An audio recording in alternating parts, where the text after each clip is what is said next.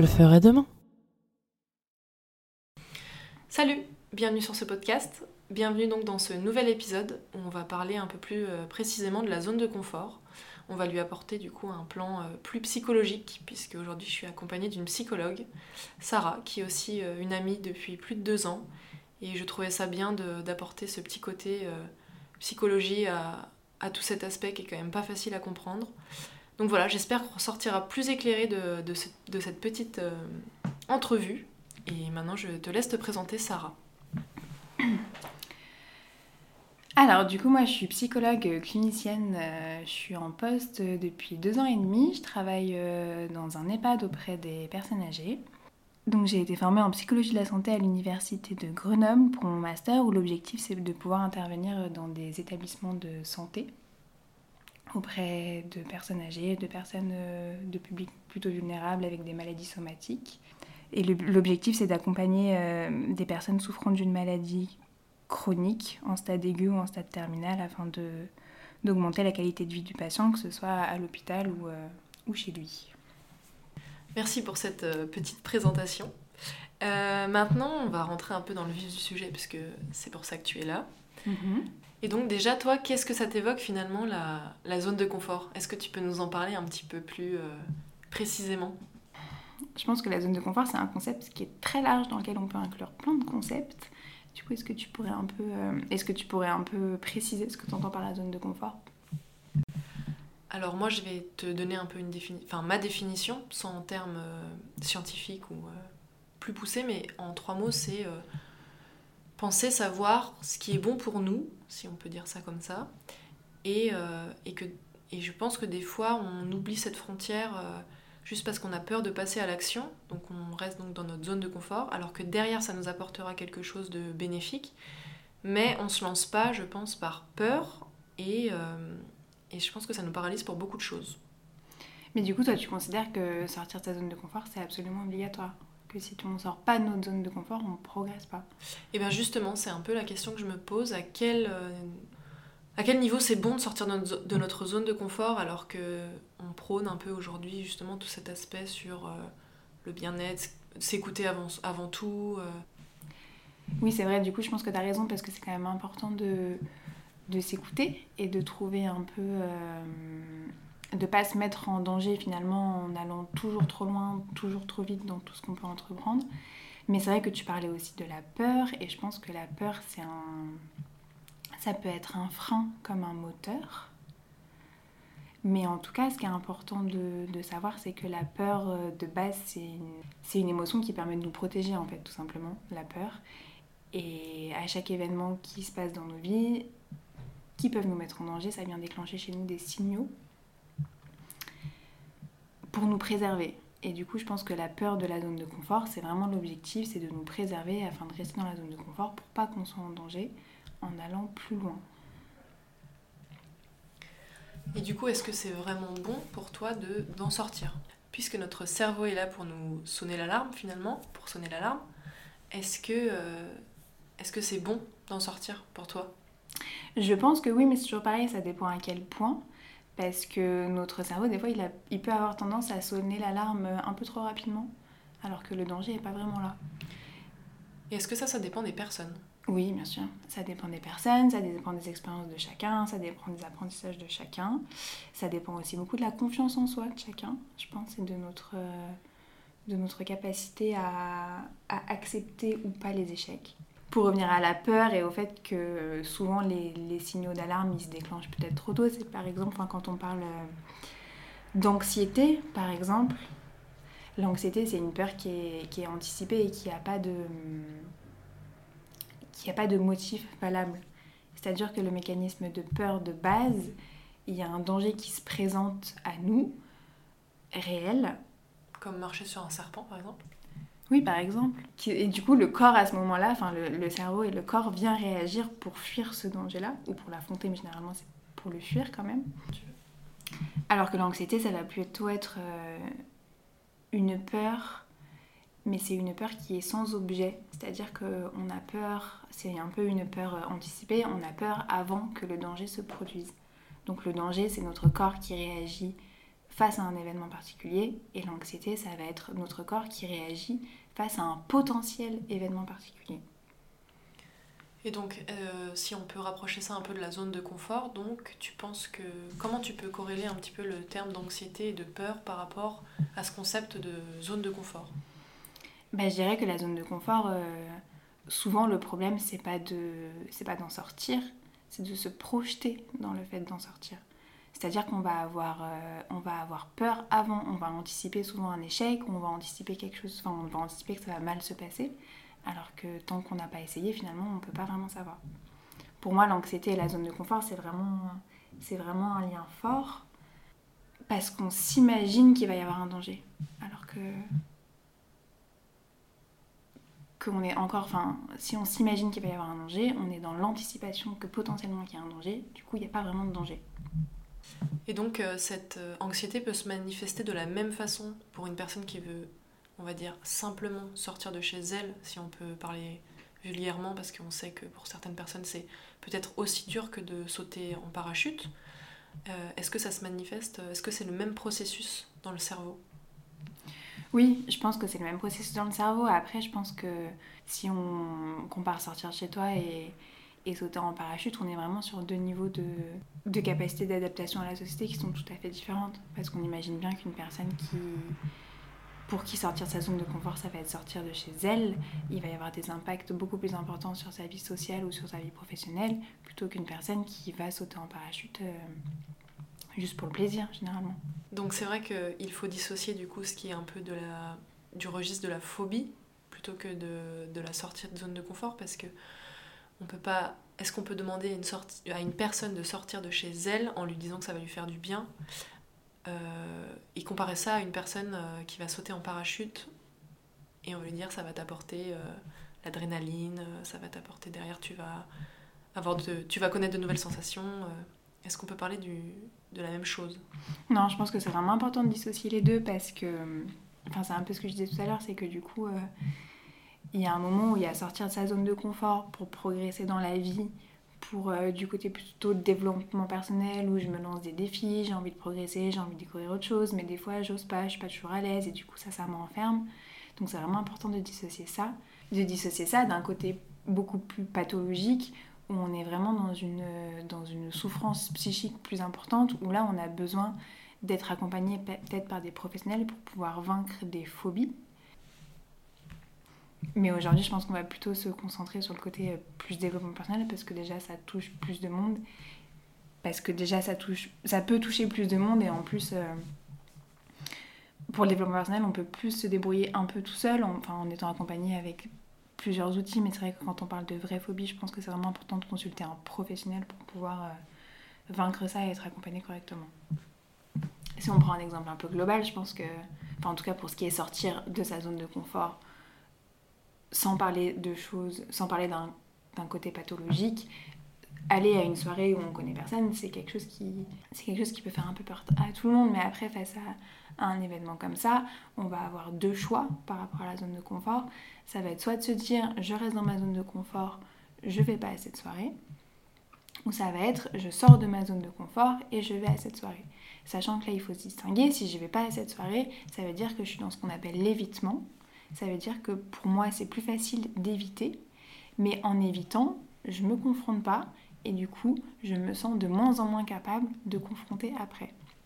Alors que si j'arrive à faire le petit effort d'aller quand même à cette soirée, même en sachant que je vais pas être forcément à l'aise, qu'il y a des chances pour que ça se passe pas bien, mais qu'il y a des chances pour que ça se passe aussi bien. Si je vais à la soirée, je vais tenter l'expérience et l'expérience, elle vient apporter des apprentissages supplémentaires, qu'ils soient bons ou qu'ils soient mauvais. Et si je prends un autre exemple qui va être peut-être un peu poussé à l'extrême, mais euh, par exemple sauter à l'élastique ou sauter en parachute, qui sont euh, d'un côté des sorties de zone de confort, puisque euh, on se confronte à, quelque chose qu'on ne connaît pas, une nouvelle sensation pour ceux qui le, pratiquent pour la première fois. Est-ce que derrière, c'est la même chose que de, sauter en élastique que d'aller à une soirée où tu ne connais personne Je pense que ça dépend vraiment des personnalités déjà et de ce que chacun recherche euh, dans l'aventure et dans la sortie de la zone de confort. Après, je pense que le plus important, c'est que hum, ça va être de passer à l'action Et de passer à l'action, ça va nous donner un apprentissage. Et l'apprentissage, c'est ce qui va être vraiment important pour la sortie de la zone de confort, c'est qu'on se rende compte qu'en fait, on est capable de sortir sa zone de confort. Et donc là, ce qu'on peut donner comme petit tips, c'est finalement d'entraîner son cerveau à sortir de sa zone de confort, mais pas de le faire n'importe comment. Et peut-être que si notre euh, goal ultime, c'est de sauter en parachute et qu'on s'est mis ça sur une liste à faire euh, prochainement, est-ce que c'est ça va être euh, une métaphore, mais est-ce que c'est pas d'abord de sauter d'un plongeoir avant de faire le grand saut dans le vide? Et ça peut pas être ça pour un peu finalement tout, tout ce qui nous effraie à grande échelle, mais aussi à petite échelle. Si, je pense que je pense qu'on est vraiment là-dedans parce que c'est souvent c'est très dur de se lancer et du coup c'est pour ça que c'est important de commencer par un petit pas parce que c'est en commençant par un petit pas que déjà ça nous engage pas beaucoup dans n'importe quel domaine que ce soit, ça nous engage pas beaucoup, on se rend compte qu'on est capable, on se rend compte qu'on peut y arriver, et après ça amène aussi plus de confiance en soi. Et à ce moment-là, c'est là que la confiance en soi, elle va, elle va être importante et qu'elle va jouer un, rôle primordial, parce que la confiance en soi, elle permet de, de se lancer en sachant que même si on échoue ou que c'est pas parfait, c'est pas grave parce qu'on est capable de s'en remettre. Et l'intérêt aussi de commencer par le plus petit pas possible, parce que même si on échoue, c'est un échec qu'on va être en capacité d'intégrer, d'ingérer, et c'est pas un échec qui va totalement nous bloquer et nous, stopper dans la progression de la zone de confort. Alors que si on commence avec un très gros objectif et qu'on se lance dans le vide et que ça se passe pas bien et qu'on est totalement traumatisé par comment ça s'est passé et qu'on n'est pas en capacité de se remettre de l'échec, ou en tout cas ça va être très difficile, après il y a tout un cheminement qui va être encore plus différent, encore plus complexe que si on avait commencé un petit peu, si on avait commencé par un petit pas. Moi j'ai trouvé un truc qui me, qui me fait beaucoup de bien et qui m'aide beaucoup sur ça, c'est euh, par exemple... Euh, imaginons, je vais prendre deux exemples. Imaginons, euh, je vais faire un triathlon donc là, on reste dans le registre du sport, mais ça va être un triathlon qui me sort vraiment de ma zone de confort parce que ça va être une plus longue distance que, que ceux que j'ai l'habitude de faire. Donc ça va être un triathlon de distance olympique pour ceux qui connaissent. Donc ce que je fais moi, c'est que je prends mon dossard un peu avant, je me laisse quelques mois pour m'entraîner et euh, à la date clé, de toute façon j'ai pris mon dossard donc il faut que j'y aille. Et moi, mon, mon travail, ça va être de m'entraîner au maximum pour arriver à cette échéance préparée. Et donc pendant les mois de préparation, du coup, je vais axer beaucoup sur l'entraînement, mais je vais aussi euh, me prendre, euh, faire des courses qui sont beaucoup plus courtes et qui vont peut-être me conforter dans cette idée que c'est faisable et que derrière je peux affronter plus gros parce que je suis mieux préparée et, et voilà. Et même j'en fais plusieurs, comme ça s'il y en a une qui se passe mal, et ben derrière je sais que je peux rebondir. Donc ça c'est sur le plan sportif, mais sur le plan perso c'est un peu Pareil avec... Euh, ce qui me vient en tête là, c'est euh, quand j'ai fait le GR70 avec mon chien seul, c'était vraiment de me prouver que je pouvais faire quelque chose seul. Et euh, bien sûr, j'ai confronté ça avec l'aspect un peu physique parce que c'est ce qui me plaît et, ça m'a rassurée. Et derrière, j'avais pris mes billets, donc voilà, j'étais bien obligée d'y aller. Et finalement, j'en ai vraiment ressorti que du positif. Ça a été très dur. C'est dur d'être toute seule euh, à certains moments, mais derrière, euh, je pense qu'on en sort vraiment grandi. Et euh, après ça, j'en ai refait un et j'ai vraiment adoré. C'est intéressant ce que tu dis parce que du coup, pour toi, la manière de sortir la manière de, sortir de ta zone de confort, ça va être de te fixer un objectif que tu peux pas éviter du coup, on, peut reparler un peu de l'évitement, mais là, de la manière dont tu fixes l'objectif, tu peux pas éviter. Enfin, en tout cas, parce que tu prends déjà ton dossard ou parce que tu prends déjà tes billets pour l'UR. Mais en même temps, tu viens t'appuyer sur des compétences que tu as déjà, dans lesquelles tu as confiance, enfin le côté plutôt sportif en tout cas pour le GR, pour développer quelque chose, quelque chose d'autre. Et du coup, c'est ça qui est intéressant parce que tu te lances pas non plus dans le vide, complètement dans le vide, parce que tu peux t'appuyer sur des capacités dans lesquelles tu as confiance, mais tu viens développer un autre côté, c'est le côté euh, c'est le côté se confronter euh, à être toute seule et à faire des choses toute seule.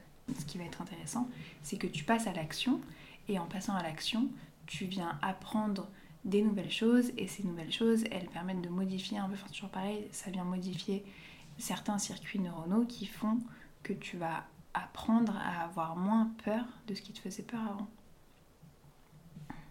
Donc, est-ce qu'on peut dire simplement que le cerveau, ça s'entraîne à sortir de sa zone de confort?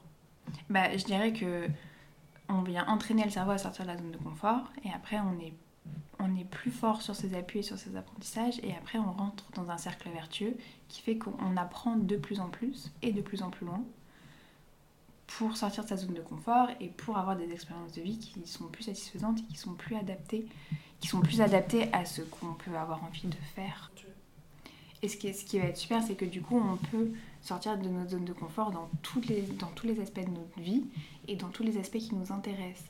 C'est-à-dire qu'on peut sortir de sa zone de confort dans le sport, dans, notre, dans nos relations aux autres, dans un côté professionnel, dans un côté euh, artistique par exemple.